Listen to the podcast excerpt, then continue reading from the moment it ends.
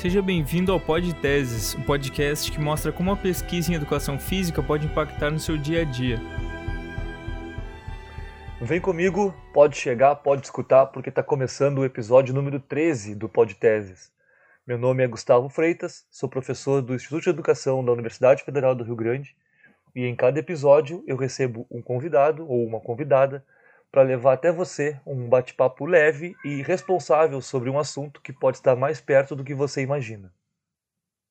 Há poucos dias atrás, no final do mês de agosto, é, um fato ocorrido em um jogo da Série B pelo Campeonato Brasileiro tomou as manchetes esportivas.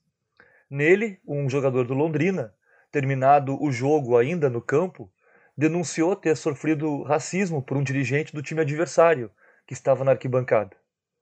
Em sua defesa, este clube, o Brusque de Santa Catarina, lançou uma nota no outro dia dizendo, entre outras coisas, que jamais permitiria qualquer atitude de conotação racista e que condenava tal prática. Além disso, eh, a nota passa a atacar o atleta denunciante, afirmando que, abre aspas, o atleta, por sua vez, é conhecido por se envolver neste tipo de episódio. Esta é pelo menos a terceira vez, somente este ano, que alega ter sido alvo de racismo, caracterizando verdadeira perseguição ao mesmo. Importante esclarecer que, ao árbitro, o atleta não relatou ter sido chamado de macaco, mas sim que teriam dito vai cortar esse cabelo de cachopa de abelha, o que constou da súmula e revela a total contradição nos seus relatos. O Brusque Futebol Clube reitera que nenhum de seus diretores praticou qualquer ato de racismo e tomará todas as medidas cabíveis para a responsabilização do atleta pela falsa imputação de um crime. Racismo é algo grave e não pode ser tratado como um artifício esportivo, nem tampouco como oportunismo. Fecha aspas. Ainda que o clube posteriormente tenha lançado uma segunda nota se desculpando com o jogador e assumindo o equívoco ao tratar do tema como uma falsa imputação de racismo, o dito na primeira nota não chama atenção pela novidade, mas pela regularidade e fala por si só por que, que o racismo é um tema histórico e atual.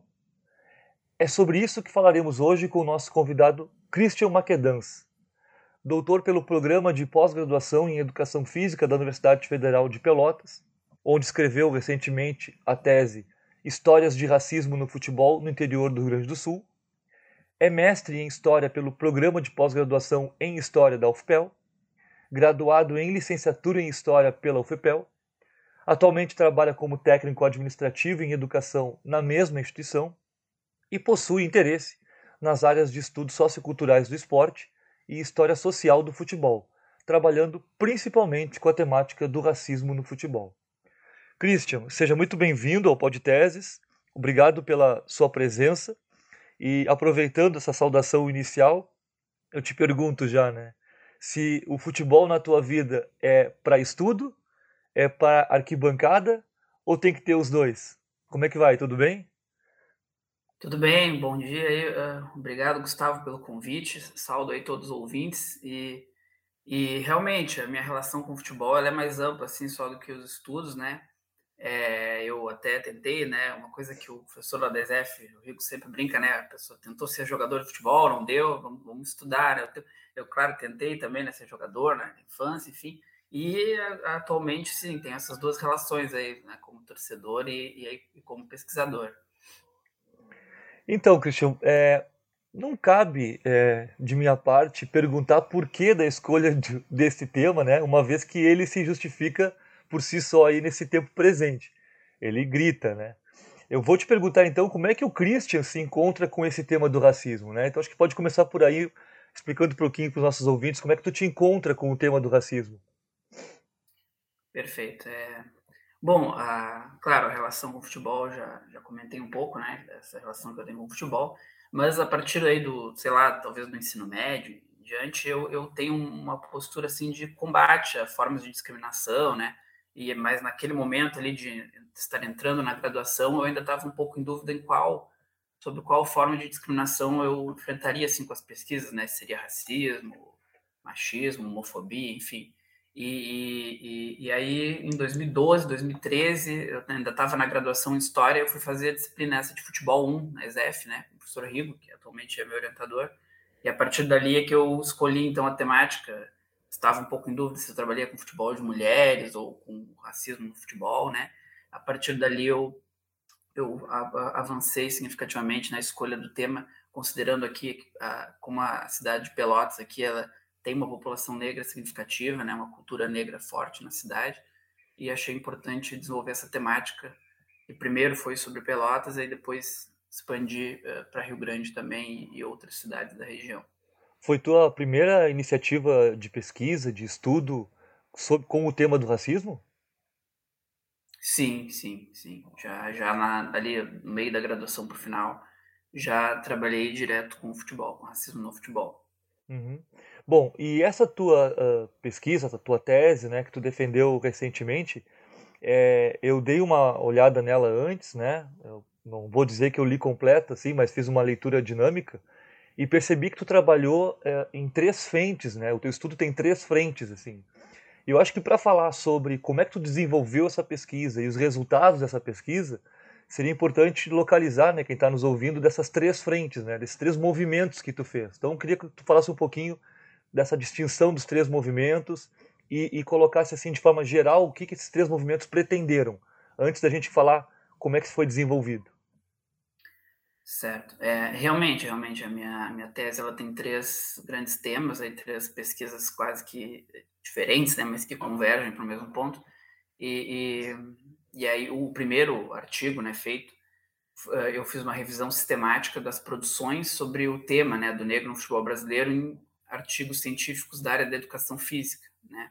É, a gente fez isso a partir dessa minha chegada nessa área, digamos, já que eu estava a graduação, o mestrado foi na história, né? E foi, foi proposto que eu fizesse então uma pesquisa para entender como a área, especificamente da educação física, vinha trabalhando o tema, né? Então, embora esse estudo uh, escape a ele vários outros artigos de outras áreas, né? Essa é uma limitação que a gente já aponta lá no estudo, né? Que devem ter, claro, vários trabalhos antropologia, história, outras áreas, inclusive, que eu acabo citando ao longo da tese, né? Então, esse, essa é uma revisão para entender como a área da educação física tra, trabalhou né, esse tema, vem trabalhando.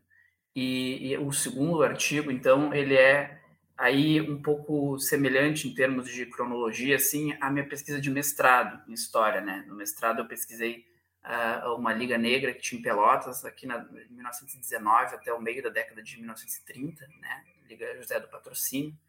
E Rio Grande eu busquei entender se a Liga Esportiva Rio Branco, que é uma liga que foi fundada em Rio Grande em 1926, se essa liga também era uma liga negra, né, como a Liga José do Patrocínio de Pelotas era, né, ou se não era, enfim. E aí para essa segunda pesquisa é, a gente pesquisou jornais, né, da cidade de Rio Grande, principalmente o Eco do Sul e o Tagarela, mas outros jornais também, né, para entender como é que qual foi, né, o, contexto de surgimento né, dessa liga, da Liga Rio Branco, Rio Branco e qual o papel que ela desempenhou no futebol da cidade. E, e a terceira terceiro artigo, né, que é o fechamento, digamos, da tese, que seria o artigo mais significativo, assim, o, inicialmente pensado, mais cuidado, é o, foi feita a história oral, né, temática, né, com entrevistando ex-jogadores negros que atuaram em clubes aqui de, de Pelotas e Rio Grande, né. É, no, ao final a gente entrevistou seis ex-jogadores, né? E a gente pegou em um período amplo, assim, desde o meio da, da, metade do século XX até o início do século XXI, né? É, quatro deles foram treinadores ou, ou, ou, presidentes de clubes após também a, a aposentadoria. E aí a gente buscou investigar isso, né? Se, como o racismo se manifestou aí no interior do Rio Grande do Sul uh, ao longo aí do, da segunda metade do século XX, início do século XXI. Certo. É, então vamos começar pelo, pelo primeiro artigo, tá? É, é claro que, como tu disseste, talvez o ápice seja o terceiro artigo, né? Que trouxe é, um conteúdo aí que, que, que a gente pode explorar mais. Mas vamos falar um pouquinho sobre cada artigo, né? Então, o primeiro artigo que tu falou, então, tu fez uma revisão, né? Para saber o que, que a área da educação física vem dizendo a respeito do racismo. Então, como é que tu poderias um, sintetizar os principais resultados ou até estranhamentos, né? Olha, fala sobre isso, mas não fala sobre aquilo. Então, o que, é, que, que tu poderia dizer a respeito desse primeiro artigo? Certo. É, sim, realmente a gente encontrou uh, alguns resultados, né, e também algumas lacunas. Né? Alguns dos resultados foram, assim, temas não trabalhados. E primeiro, assim, a gente ressaltou a pluralidade de metodologias, né? Então, uh, dos 14 artigos ali que ficaram na versão final, né, do, da revisão, a gente tinha fonte documental, análise de discurso, observação participante, entrevistas semi-estruturadas, estudo de caso, enfim, é, várias uh, metodologias de pesquisas foram, foram utilizadas. Sobre os temas, né, os subtemas dentro, então, do tema da questão do negro no futebol brasileiro, é, é, cinco grandes temas aí apareceram, né? Um dos temas seriam os jogos pretos versus branco, né? Que é um, é um jogo que acontece em São Paulo, né? Aconteceu lá na década de 20 com um objetivo e, e, acontece agora, acontecia até antes da pandemia, pelo menos em São Paulo, novamente com outro, outra roupagem, assim, um novo significado. Uh, o segundo é, tema foi sobre a imprensa negra de São Paulo e como ela trabalhava com os clubes negros de futebol lá de São Paulo no início do século XX. O terceiro tema foi é, a questão do, do Barbosa, né, do caso do goleiro Barbosa na Copa de 1950. O quarto tema é sobre o estilo de jogo do Brasil uma, e uma certa influência né, do negro na construção desse estilo de jogar. E o quinto tema, então, são esses casos aí de racismo no futebol atual, né, proferido contra jogadores em campo e tal. E as lacunas, então, que a gente identificou, uma das lacunas foi cronológica, quer dizer, Parece que tem estudos até 1950 e depois de 2005, né? Que aí já são esses estudos aí sobre, o, sobre a questão do racismo atual, né? No, no gramado. Então a gente tem aí 50 e poucos anos de uma lacuna na segunda metade do século 20, né? Que é justamente até quando esses jogadores negros aí têm um protagonismo, Pelé, Garrincha, enfim, os títulos, né? E é curioso que, então, nesse período realmente não é abordado esse, esse nada relativo a esse tema. Assim, tem esse salto aí de 1950 a 2005. A segunda lacuna é a questão racial no futebol de mulheres, né? E aí, uh, aí uma outra revisão né, sistemática feita sobre o futebol de mulheres, né, também apontou uh, que não foram encontradas uh, né, artigos sobre a questão racial, né? Então, não só a minha, mas essa outra pesquisa confirmou um pouco isso, de que também não foi trabalhado esse, esse tema aí. E, e, a terceira questão é o futebol escolar, né, ou nas escolinhas de base, eh, escolinhas de futebol, categorias de base, enfim. Esse tema também, o racismo nesses ambientes, também não apareceu aí nessa revisão, só com artigos da, da, em periódicos da área da educação física. Foram 14 artigos que tu falou, né, revisados. É, as pessoas podem estar escutando assim, mas como assim, né, a educação física é, produz aí apenas 14 artigos, mas tem muito a ver com o que tu falou sobre é, a fuga, vamos dizer assim, né, das, das publicações da, do pessoal da educação física para outras áreas, né? Geralmente tá, é, não, se, não se publica apenas em revistas da educação física, né? Sim, há, sim. há, produções. Então, em certa medida, não é que se pesquise pouco, né? É, o recorte que tu estabeleceu é, apontou 14 e apontou esses resultados, essas lacunas, que podem uh, ser aumentadas é, ou serem diminuídas se nós expandirmos o olhar para essas publicações feitas em outras revistas, né? Inclusive, isso, aproveitando o teu comentário, ótimo aí, é que isso também a gente colocou na conclusão, né? Que isso pode dizer também um pouco sobre a abertura dos periódicos da educação física para esse tema, né? Como tu falaste agora, me lembrou que isso é, de fato, a gente citou também na conclusão, né? Uhum.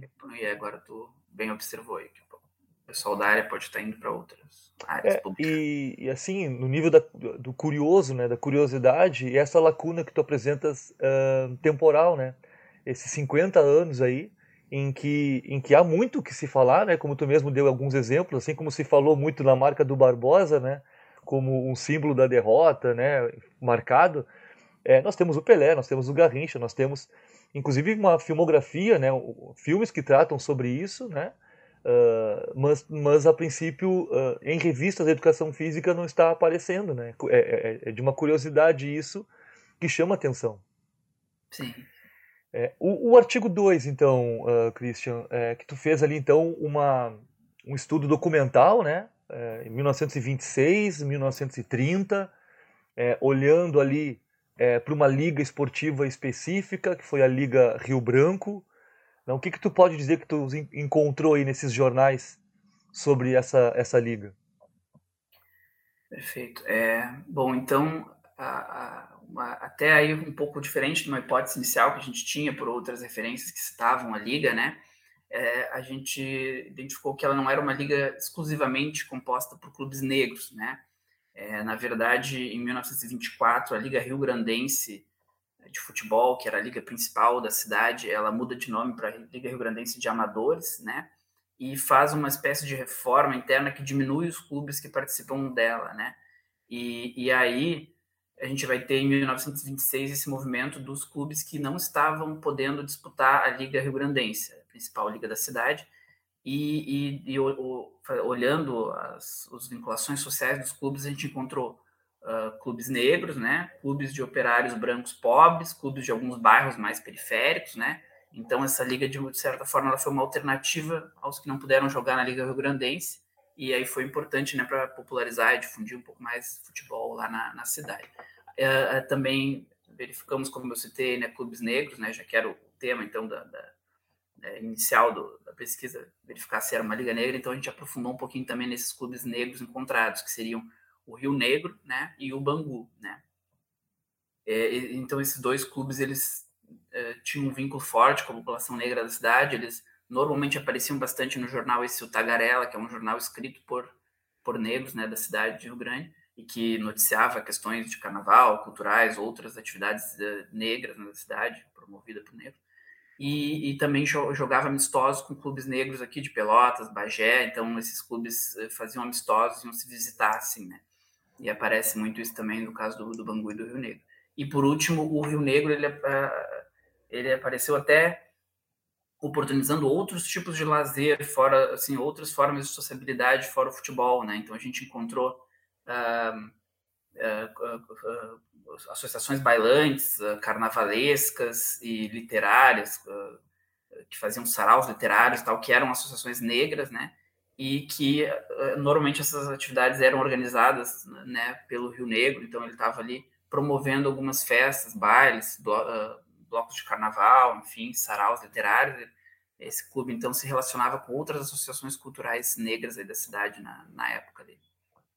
É, agora enquanto tu falavas, eu lembrava de um, de um outro estudo que eu também acabei é, participando e que tu deves conhecer, né, que é do estudo uh, do Jones, que é, a gente conhece aí de, da própria área, né?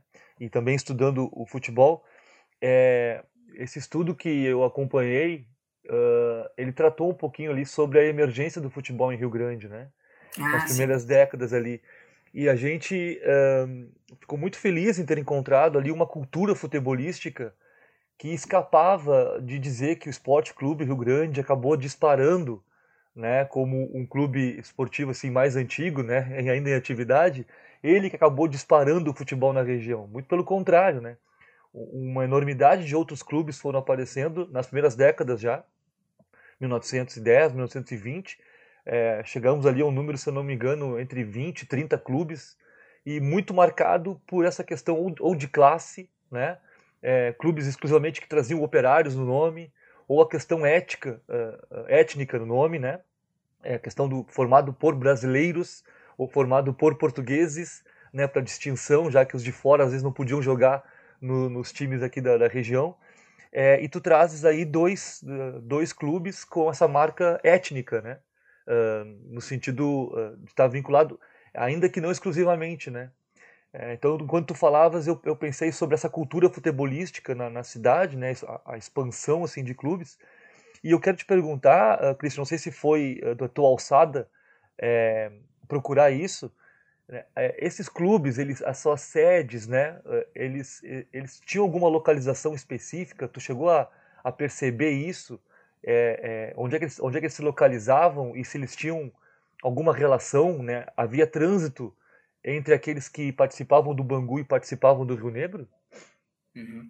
Agradeço a pergunta, aproveito para dizer que realmente a pesquisa do, do Jonas aí foi, foi importante, né? Eu testei lá bastante, porque ele, ele pesquisou ali o 1916, até mais ou menos ali, e fez esse mapeamento, alguns dos clubes que ele encontrou ali, né? Na época já aparecem aí na Liga Rio Branco. Né?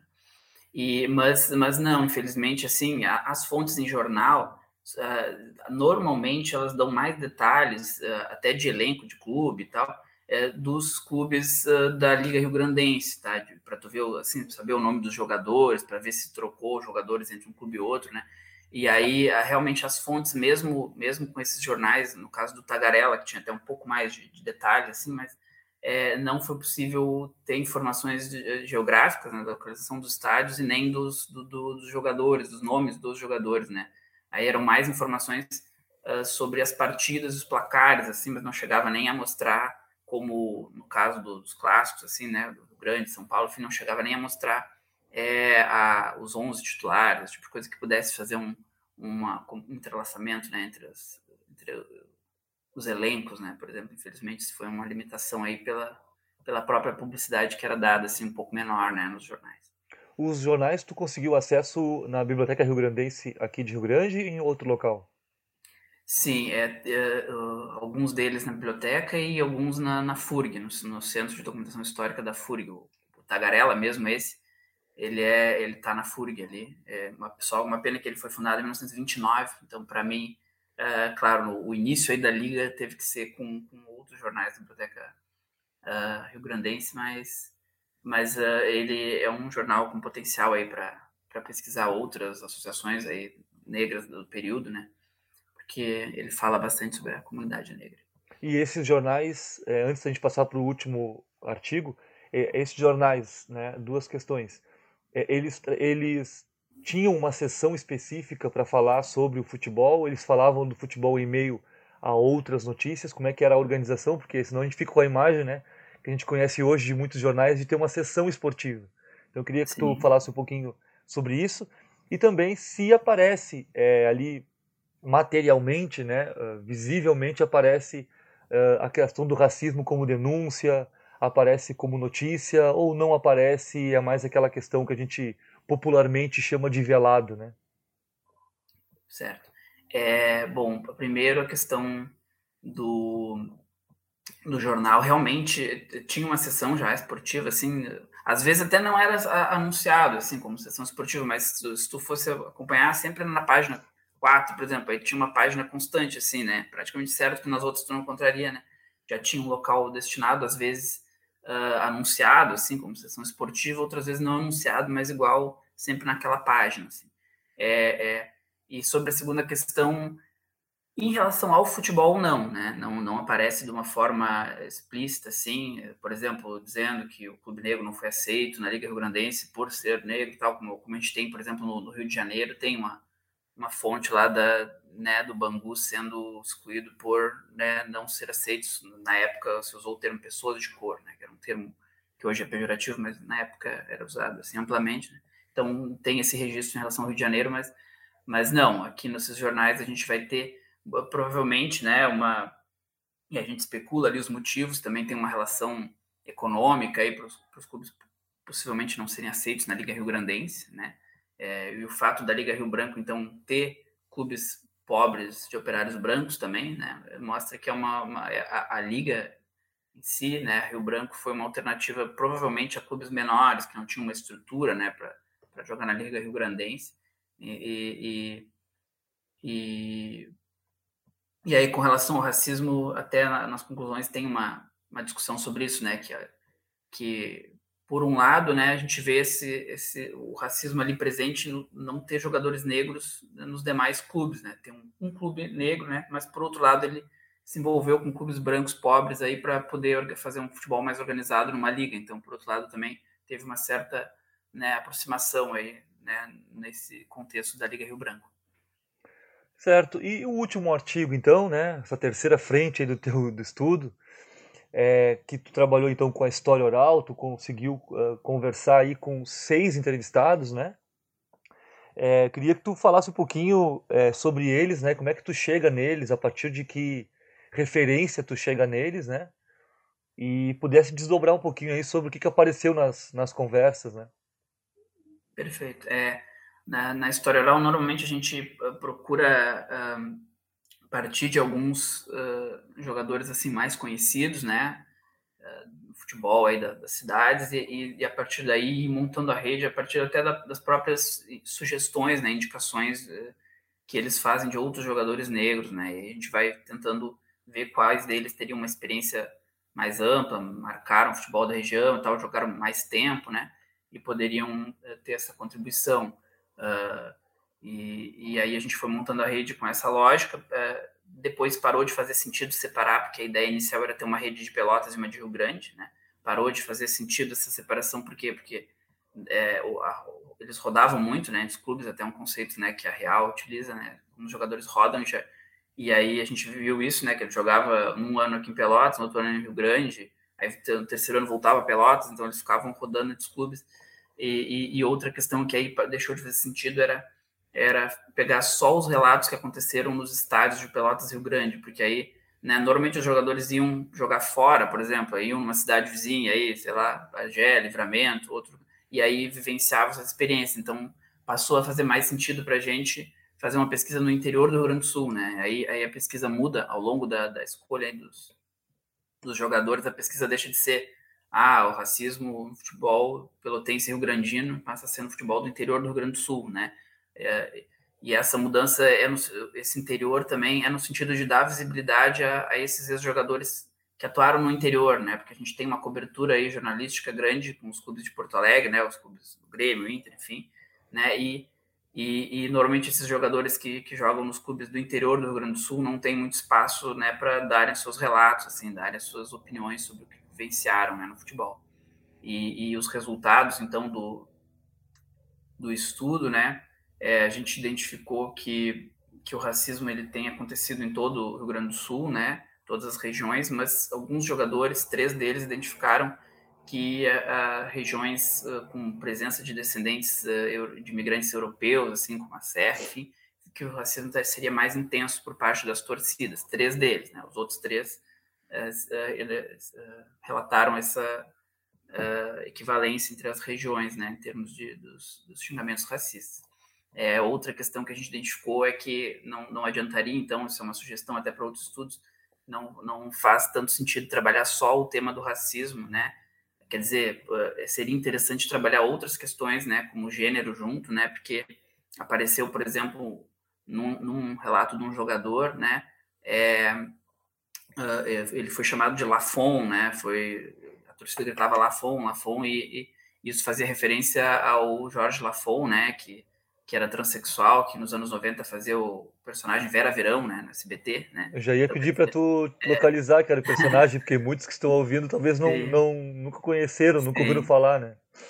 Perfeito. E, e, e, aí a gente também, ao discutir esse, esse, tema aí, eh, lembrou do episódio do Aranha, né, na, na Arena, que, do Grêmio, que depois que o clube acabou sendo punido e tal, e desclassificado da competição, enfim, a, a torcida, eh, aí teve um estudo, um artigo aí desses que eu encontrei na revisão, primeiro artigo, que, que foi ao estádio nos jogos seguintes, né, e a torcida gritava incessantemente aranha viado, né, aranha viado, como que dizendo assim, já que, né, tinha uma legislação contra a questão racial, então nós vamos ser homofóbicos, né, então quer dizer, e, e aí a gente é, apontou isso aí também, né, a importância de trabalhar racismo, mas outras questões, né, de discriminação, como gênero, uh, conjuntamente, que pode dar resultados mais robustos. E por fim, então, a gente identificou dois, duas formas, duas manifestações de racismo, né? Uma seria uma mais explícita, né, que seria nesses xingamentos das torcidas, né, durante os jogos, né? E outra que surgiu ao longo da pesquisa também, né, é, porque a gente não tinha essa pretensão inicial de entrevistar também treinadores e, e presidentes de clubes negros, né? Mas aí isso surgiu já na segunda entrevista e a gente incorporou isso aí no estudo, né? Passou a procurar, então, jogadores que tinham essa outra experiência. Então, dos seis, quatro tinham tido essa experiência como treinadores e dirigentes. E aí, essa segunda forma de racismo, né? A primeira, como eu falei, seria esse mais explícito, né? Nos xingamentos das torcidas. E a segunda seria um racismo mais silencioso, estrutural, né? Que seria a partir dessas poucas oportunidades dadas a treinadores e dirigentes negros depois deles se aposentarem, né? E, e é um nível de cobrança uh, maior, assim, né, para falhas ou para problemas de vestiário que eles acabam enfrentando e dificultando a, a ascensão nessas carreiras. É, eu, ia te, eu, eu ia te perguntar, e que bom que tu tocou nisso, assim, que eu já aproveito, né, é, esses seis jogadores que tu entrevistou, é, eles também ocuparam outras posições no, no futebol? Eles, eles chegaram a ser treinadores? Eles chegaram a ser dirigentes, eles participaram de uma comissão técnica, porque a gente sabe, né? É, esse debate também, uh, por vezes, ele vem né, à tona aí. É, onde é que está o negro no futebol né, hoje, né? Como tu vê ele muito em campo, mas pouco na casa mata, né? Ali enquanto técnico, né? De repente como o massagista do clube, né? Como auxiliar, ele, o, ele aparece. Mas esses seis que tu entrevistou, eles ocuparam outros espaços e há uma distinção do racismo a partir do lugar que ele ocupa. Não sei se chegou a ver isso, né? Então, enquanto jogador é um tipo de, de, de preconceito que aparece, né? É, enquanto técnico ou dirigente ela aparece de uma outra maneira, queria que tu falasse um pouquinho sobre isso. Certo. É, assim, primeiro que é, essa o, o, é, esse dado aí de, dos 6-4 eram treinadores dirigentes, ele não é ao acaso, ele é intencional, porque, como eu disse, partir da segunda entrevista que a gente percebeu que poderia trabalhar esse tema junto, né, com os demais, a gente começou a focar a, a, a escolha da rede de jogadores entrevistados a partir dessa lógica. A gente passou a procurar jogadores que tivessem atuado depois como treinadores e dirigentes, né. Então, e aí, por isso é que dos seis, quatro atuaram né, nessas funções. Né? Quer dizer, não foi assim, dos seis, sem querer, quatro foram treinadores. Né? Importante só esclarecer isso aí. E, e, e, realmente, com relação a essa comparação entre os dois tipos de racismo, né, eles têm semelhanças e diferenças. Né? Uma, uma semelhança até é no caso de normalmente ser né, acionada essa questão da discriminação racial a partir de uma, de uma falha, né? Quer dizer, no campo também, né? tem um lance, o jogador acaba falhando ali no lance, e aí a torcida acaba, né, uh, sendo racista, né? Enquanto que normalmente o jogador branco acaba sendo criticado pela falha em si, né? O, o jogador negro aí acaba sendo, né, sendo usado termos racistas em relação a ele a partir de uma falha. E na questão dos senadores também, quer dizer, uma derrota, alguma coisa já é motivo para talvez o, o, o, time acabar demitindo mais rápido até um treinador negro. Mas uma diferença importante que a gente pontuou, e aí alguns dos entrevistados eles foram mais enfáticos nessa questão do racismo na área técnica, outros um pouco menos, né? Outros não, uh, por exemplo, relataram, ah, não presenciei diretamente, né? Uma, um, episódio assim um, de um dirigente chegar para mim e falar, né? Alguma coisa. Mas aí a gente até relacionou, né? Com um pesquisador que é o Kabengele Munanga, né? Que ele vai dizer que que, que é, é, quer dizer, entre o preconceito e a discriminação, né, que tem um problema aí na questão da identificação, que é difícil identificar, né? Ele fala que, por exemplo, o preconceito por ser silencioso, quer dizer, a pessoa pode né, ter um preconceito e isso orientar uma escolha um treinador, mas isso ficar fechado, né? lá numa diretoria, não ser externado, né? É diferente do, do xingamento da torcida que já, né, não é só o preconceito, já foi externado, já virou uma discriminação, um episódio de racismo, né? Então, muitas vezes nessa questão de escolher um, dirigente, um treinador, isso pode ser feito uh, de forma fechada, né, interna, quer dizer, e aí tem essa dificuldade em termos de não ter se externado esse preconceito, né, esse preconceito ter ficado ali subjacente, ter permeado decisões e não ter virado um, uma discriminação explícita que pudesse ser combatida ou até mesmo identificada. É, Christian, eu fico pensando aqui, né? Então, tu tem três frentes de estudo, né? Que acabamos de, de, de falar. É, e é uma pergunta que geralmente eu faço para os convidados né, e convidadas que aparecem aqui no, no Podteses, que é como é que uh, uh, vocês, como é que tu pensa especificamente, né? É, numa transposição desse, desse estudo enquanto um, um, impacto social que ele possa atingir, né? Que, que, que impactos tu imagina que teu estudo é, já atingiu ou venha a atingir, é, até eu fico pensando aqui, é, claro que a gente não vai salvar o mundo, né? Eu sei que as pesquisas não, não salvam o mundo, mas elas podem causar pequenas uh, insurgências, insurreições, né? A gente pode hum. fazer isso. É, mas, assim, se esse impacto tem, uh, tu imaginas, né? Com alguma alçada, com alguma abrangência aí, de até uh, diminuir um pouco essa negação que, que é um primeiro ato de quem pratica racismo, né? Então eu abri aqui o podcast de hoje trazendo aí um, uma postura de negação né? do, do, da denúncia do racismo, dizendo não, o jogador está inventando, ele é, ele é conhecido por, por é a terceira vez que ele faz isso, né? Ele quer aparecer, quase, quase que dizendo isso, né? É, então, é, é, muito se fala, a gente, a gente reconhece que muito se fala a respeito, mas essa negação como um primeiro ato, ele continua aparecendo, né? Então, eu queria eh, te ouvir um pouquinho a respeito de como trabalhos como esse que tu faz, e como é que tu imaginas impactarem, né? Tem algum tipo de impacto aí social? Perfeito, obrigado aí pela pergunta. É, é vou responder assim, em partes. Assim, a primeira questão é, claro, o tema do racismo por si só já teria né, uma relevância social pela questão né, de ser um dos maiores problemas atualmente do, do Brasil, né? É, dividindo assim, primeiro uma questão do impacto no universo acadêmico, né? Esse aí, é, eu penso assim, é, que a partir desses artigos, enfim, é, teria um impacto lá em relação às pesquisas sobre a Primeira República, né, de 1889 a 1930, aí mais por eu ser da área da história e tal, nesse, nesse impacto esperado, digamos, do, da minha pesquisa de mestrado e desse meu artigo 2 aí, né, seria mostrar que o futebol tinha um papel uh, central para as comunidades negras do, do período lá, né, e que a discriminação ocorria nas associações culturais. A gente tem essa ideia, né, de que o Brasil, ele não é que nem África do Sul, Estados Unidos, que ele é mais uh, um racismo mais dissimulado, né, não é um racismo de separação, digamos, mas na Primeira República a gente vai ter essa experiência aí uh, de clubes culturais separados dos clubes culturais brancos, né? Então a gente vai ter no futebol isso também, em São Paulo, aqui no Rio Grande do Sul, enfim, principalmente, né? E, e, e isso é uma questão importante para ser trabalhada por quem for trabalhar o, ali aquele período, né? Até 1930, né?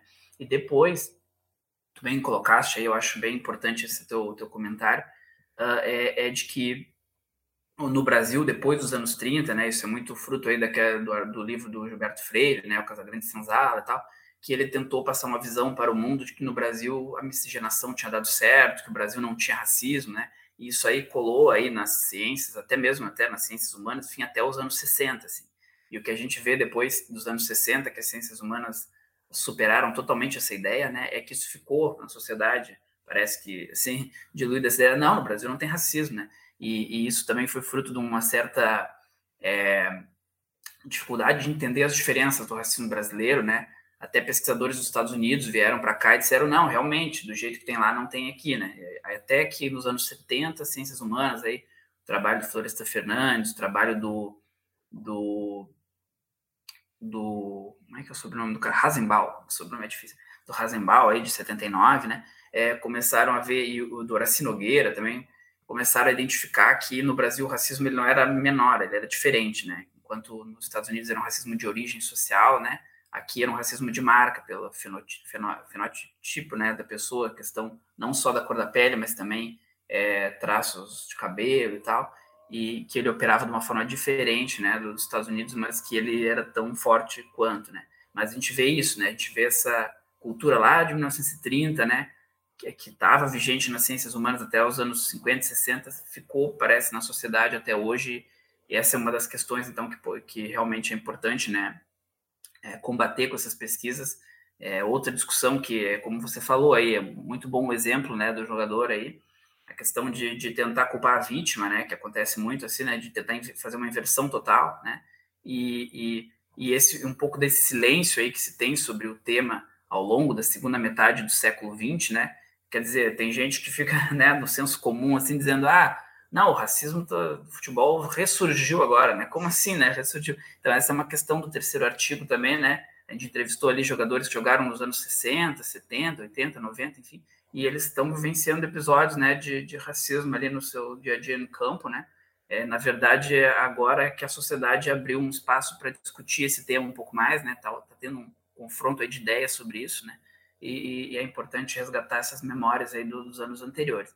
E, e a gente pretende, claro, divulgar mais a pesquisa, a gente está, é, eu terminei agora, né, a versão final dia 1 do 9 agora, mas a gente pretende começar a divulgar cada vez mais aí uh, os resultados, enfim, por alguns canais aí de, grandes aí que, que têm interesse aí de divulgar e as conclusões que que poderiam ajudar a pensar o racismo, né? Eu trouxe algumas delas, né? E tem um pouco a ver com esse caso aí que você citou, recente, é, uma das questões trazidas aí na conclusão é de que a individualização dos culpados, né, e a, e a simples judicialização né, desses casos aí, que não resolvem problemas, pode ajudar, né, mas que sempre acabam surgindo novos torcedores, né, que vão cometer atos racistas e o ônus da prova acaba sendo o jogador negro. Então, o que acontece? Tem uma filmagem, como o caso Aranha, bom, aí se pune, né, mas aí não tem a filmagem, aí o clube diz que não aconteceu, né, tenta inverter, dizer que é o jogador. Então, enfim, essa, essa questão aí de judicializar esbarra nisso, né, senão a gente vai ter que ter câmera apontando para todas as pessoas no estádio, né, para conseguir identificar. E o, o Silvio de Almeida, né, que tem feito pesquisa sobre o racismo no Brasil, né, recentemente, ele já as, os conceitos dele ajudam a explicar um pouco isso, porque ele diz que as pessoas que defendem a individualização dos culpados, né, elas acham que o racismo é um problema individual, né? Quer dizer, a pessoa é racista, uma é e a outra não é, né? E ele vai dizer que não, que as instituições e a sociedade toda, né, são racistas. Quer dizer, o racismo é um problema estrutural da sociedade brasileira e, e aí os indivíduos vão ser racistas por reproduzirem isso aí que está nas instituições, está na política, na economia, na família, né? Então, uh, entendendo isso, que o racismo não é um problema individual, mas é coletivo de toda a sociedade, dá para entender que a individualização dos culpados não é uma alternativa que por si só vai resolver o problema, né? Que as torcidas, por exemplo, não dá para se pensar só a torcida, né? Tipo, só a torcida de futebol, combater o racismo só na torcida de futebol, né? Teria que se pensar em combater em todos os espaços da sociedade, que aí na, na consequentemente, a, a torcida seria né, atingida por essas medidas. E por último, a questão dos treinadores né, e dirigentes, né? É, a gente está tendo uma ação aí da liga inglesa, né, de futebol, das, das quatro ligas da Inglaterra aí, de por, por perceberem isso, né, lá também, né, que que quase a metade aí dos jogadores, né, é, são negros, né, nessas ligas, mas que não teria essa mesma representação como treinadores e dirigentes, né, eles lançaram aí algumas uh, reservas de vagas, enfim, cotas para uh, não só negros, negros, asiáticos e minorias, né, então 20%, 20 das comissõões técnicas uh, vão ter que estar com esses pessoas desses grupos aí até 2021, 2022, né, estão com esse processo, e é uma, uma alternativa que parece interessante ser pensada, né, para o Brasil, nessa questão aí de enfrentar esse outro racismo, né, esse racismo é, mais estrutural e mais silencioso, né, que, que, que confere poucas oportunidades aos, aos, aos, negros nessas funções de futebol. É porque tem uh, circula muito ainda no meio futebolístico. Estou falando uh, da linha profissional, né, do rendimento. É, às vezes a gente escuta às vezes, ah, é coisa do campo, né? Aconteceu no campo, fica no campo e o campo parece que permite tudo. Alguns, né, começam a dizer assim, não, fica no campo, pode as quatro linhas ali é outra história né, não, fazendo quase como um corte, né, um corte social. Começou os 90 minutos ali, é um outro mundo, né, um outro universo. E algumas iniciativas, essas como tu relatas, a última principalmente, né, da língua inglesa, é, talvez venha mostrando que, bom, estamos longe, está longe de ser coisas diferentes, coisas separadas, né?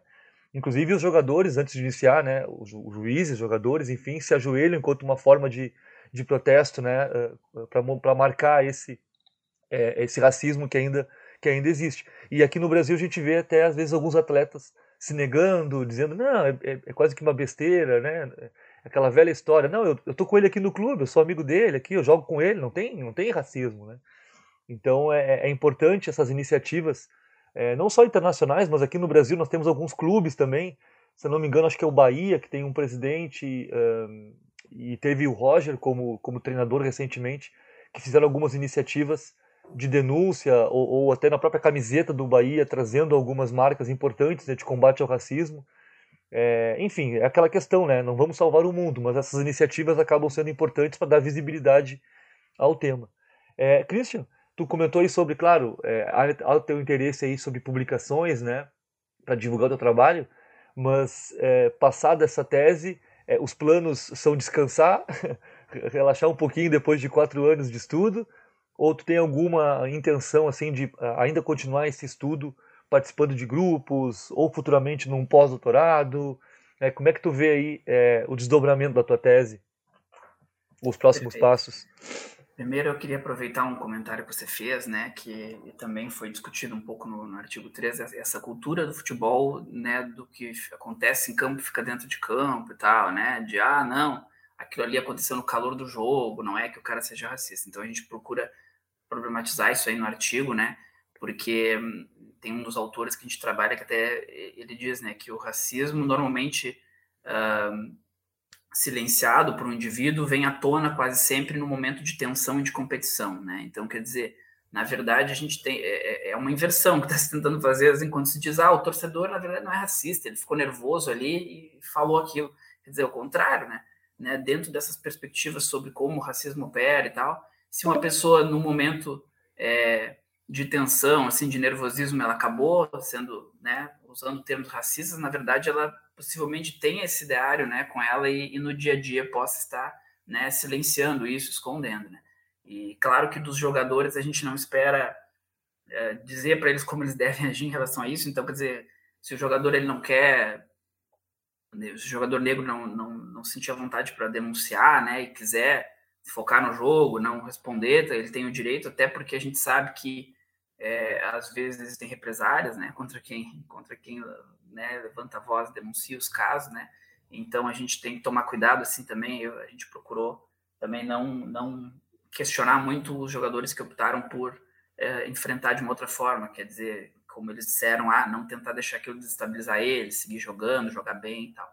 Então também não criticamos essa essa forma de pensar por por essa essa dificuldade que existe, essas represárias que às vezes acontecem, né? E, com quem se manifesta publicamente, mas a intenção é essa, a intenção é ver esse tema como uh, uh, ver ao contrário essa discussão, né? Quer dizer, não é uh, o nervosismo do, do, jogo não justifica o, o, que foi feito. Na verdade, dá um indício importante de que a pessoa realmente tem ideologias racistas que ela omite ao longo do seu dia a dia, assim, que acabam aflorando no momento de nervosismo. Né? Sobre a pesquisa, então, sobre o futuro aí da pesquisa, né? Eu pretendo, claro, continuar pesquisando aí sobre o tema, né? A gente está com esse terceiro artigo ainda finalizando ele, arrumando ele. Até convidamos a professora aí da banca, a Georgina, que teve, fez algumas considerações bem interessantes para entrar aí nessa essa jogada e nos ajudar a, a, fechar mais algumas considerações e conclusões sobre o tema, e ainda pretende ser publicado, né? E dois outros temas importantes que apareceram que eu acho que merecem futuras pesquisas, assim, seja minhas ou de outros pesquisadores que, que venham aí. Um deles seria a questão das redes sociais, né? Que agora, com pouco menor de presença nos estádios, né? Ficou mais forte ainda os casos de racismo uh, com jogadores na, nas redes sociais, né? Um tema que ainda não foi pesquisado, pode se fazer uma pesquisa sobre essa, esse tipo de racismo né, através das redes sociais. E o segundo é sobre a educação, o ensino, né? Porque uh, a gente tem aí uma legislação, né? Que nas últimas décadas definiu a importância de trabalhar a cultura afrodescendente, né? Afro-brasileira, né? No, nos currículos, né? Da educação básica, enfim. E, e, a gente pensa o futebol como um, um tema importante que daria para trabalhar no ensino médio, fundamental, enfim, é, é essa questão aí por dentro né, da, da, disciplina de educação física. Até tem uma dissertação aí da, da, do Nóbrega lá de, São Paulo, né, da USP, que ele vai trabalhar com educação antirracista no município de São Paulo, né, experiências pedagógicas na área da educação física. E ele vai encontrar vários professores utilizando justamente o tema do futebol para trabalhar essa, essa questão né, da, da cultura afro-brasileira né, com, com, os alunos. Seriam esses dois temas aí interessantes para futuras pesquisas. Para a gente fechar aqui o nosso bate-papo, Cristian, a última sessão aqui da, da nossa conversa eu chamo de Anota Aí, né, que são as dicas de leitura, referências que tu deixa como sugestão para as pessoas que querem saber mais sobre o assunto. Quais são as tuas dicas? Bom, as minhas dicas uh, vão estar tá situadas nesses dois períodos históricos que eu pesquisei. Então, vai ter dicas sobre lá o racismo no futebol nas, nas, primeiras décadas do século XX e depois mais atual. Né? Então, sobre lá o início do século XX, né, a gente tem a tese do a Futebol Mania, né, a tese do Pereira lá, né, é, é, que é bem interessante sobre o Rio de Janeiro. Ele vai abordar todas as questões do Bangu, dos demais clubes nos primeiros anos do futebol carioca, né? Depois a gente tem a, a tese do Santos, né, da Revolução Vascaína, né, que ele vai trabalhar se foi mesmo uma revolução, né, do Vasco ou não, né, se foi mais uma questão racial ou mais uma questão da profissionalização, enfim. é uma tese interessante sobre o caso do Vasco, né, ali dos anos 20, né. Sobre Porto Alegre, aqui a gente tem o trabalho do, do Santos, né, ele escreveu um livro, né, a Liga da Canela Preta, e também escreveu um capítulo num outro livro aí, que é A Sombra das, das Chuteiras Meridionais, né, que, que foi lançado esse ano. E esses dois trabalhos, ele, ele fala sobre as pesquisas dele sobre a Liga Porto Alegre, né, a Liga Negra, que é a Liga Nacional de Futebol Porto Alegrense, né, então ele vai falar sobre como os clubes negros de Porto Alegre primeiro jogam em outras ligas e depois como eles em 1920 criam uma liga negra, né. É, sobre Pelotas Rio Grande, então teriam esses dois meus artigos aí, né, um sobre a liga Rio Branco e o outro sobre a liga José do Patrocínio, né, na Projeto História, uma revista lá de São Paulo é o da José do Patrocínio e na Caderno de História de Belo Horizonte está saindo agora no segundo semestre o sobre a liga Rio Branco. E, por fim, para entender o tema do racismo no futebol atual, né, tem dois autores principais aí que, que eu acho bem interessante, que é o Abraão, né, na tese dele aí de 2010, né, sobre o preconceito de marca e a ambiguidade do racismo brasileiro no futebol, né, e depois ele vai trazer isso mais sintetizado num capítulo aí do livro Futebol nas Ciências Humanas no Brasil, né, que foi lançado agora em 2020, que tem capítulos, né, sobre vários temas relacionados ao futebol e ele vai fazer um que resume um pouco a conclusão dessa tese aí dele, que é interessante, né. E depois o Marcel Tonini, né, que pesquisou no mestrado também com a utilização da história oral, né, uh, pesquisou memórias de jogadores, treinadores, árbitros negros, enfim, né, fez uma pesquisa em certo sentido semelhante à minha, porém com clubes mais das, da primeira divisão, né, do futebol brasileiro. E, e, e depois o, o, doutorado dele ele pesquisou também esse tema, mas aí com jogadores negros brasileiros que atuavam no continente europeu, né, aí com uma questão xenofobia junto e tal, né, nos xingamentos, né. Então, é, é, essas pesquisas dele, do Tonini, também ajudou a entender um pouco a questão do racismo no futebol. É, lembrando que essas dicas que o Christian acabou de uh, comentar estarão na descrição do episódio, tanto nas redes sociais, né, no Instagram principalmente, e no Spotify e outros uh, podcasts ali que a gente, plataformas de podcast que nós divulgamos o episódio. Christian, obrigado aí mais uma vez por, por, por estares aqui conosco, teres compartilhado aí um pouquinho do teu estudo com a gente, com nossos ouvintes, né? Foi muito bacana é, abrir uma exceção, né? Por quê? Porque esse podcast ele se propõe a conversar com quem tem uma formação inicial em educação física e que desenvolve estudo depois em outras áreas. Mas uh, pela pertinência e pela necessidade do tema e, e, o diálogo que tu já fazes, né? História, e educação física, né, principalmente pela perspectiva sociocultural, é, eu acho que se eu não tivesse falado isso, né, que é uma exceção, ninguém teria percebido, assim, né? É, mas muito obrigado, espero, espero que tenhas é, curtido aqui a conversa, né? E que possas aí ter sucesso nos próximos projetos. Forte abraço, Christian. Obrigado, Gustavo. Eu que agradeço o convite, as, as, questões aí bem pertinentes que ajudaram a, a conversa a se, se enriquecer aí, né? Agradeço a oportunidade, espero continuar com a parceria. Se você curtiu o episódio e quer saber mais sobre esse e outros assuntos, interaja conosco enviando um e-mail para podteses@gmail.com ou mandando um direct pela nossa página no Instagram podteses. Tchau, pessoal. Até o próximo episódio.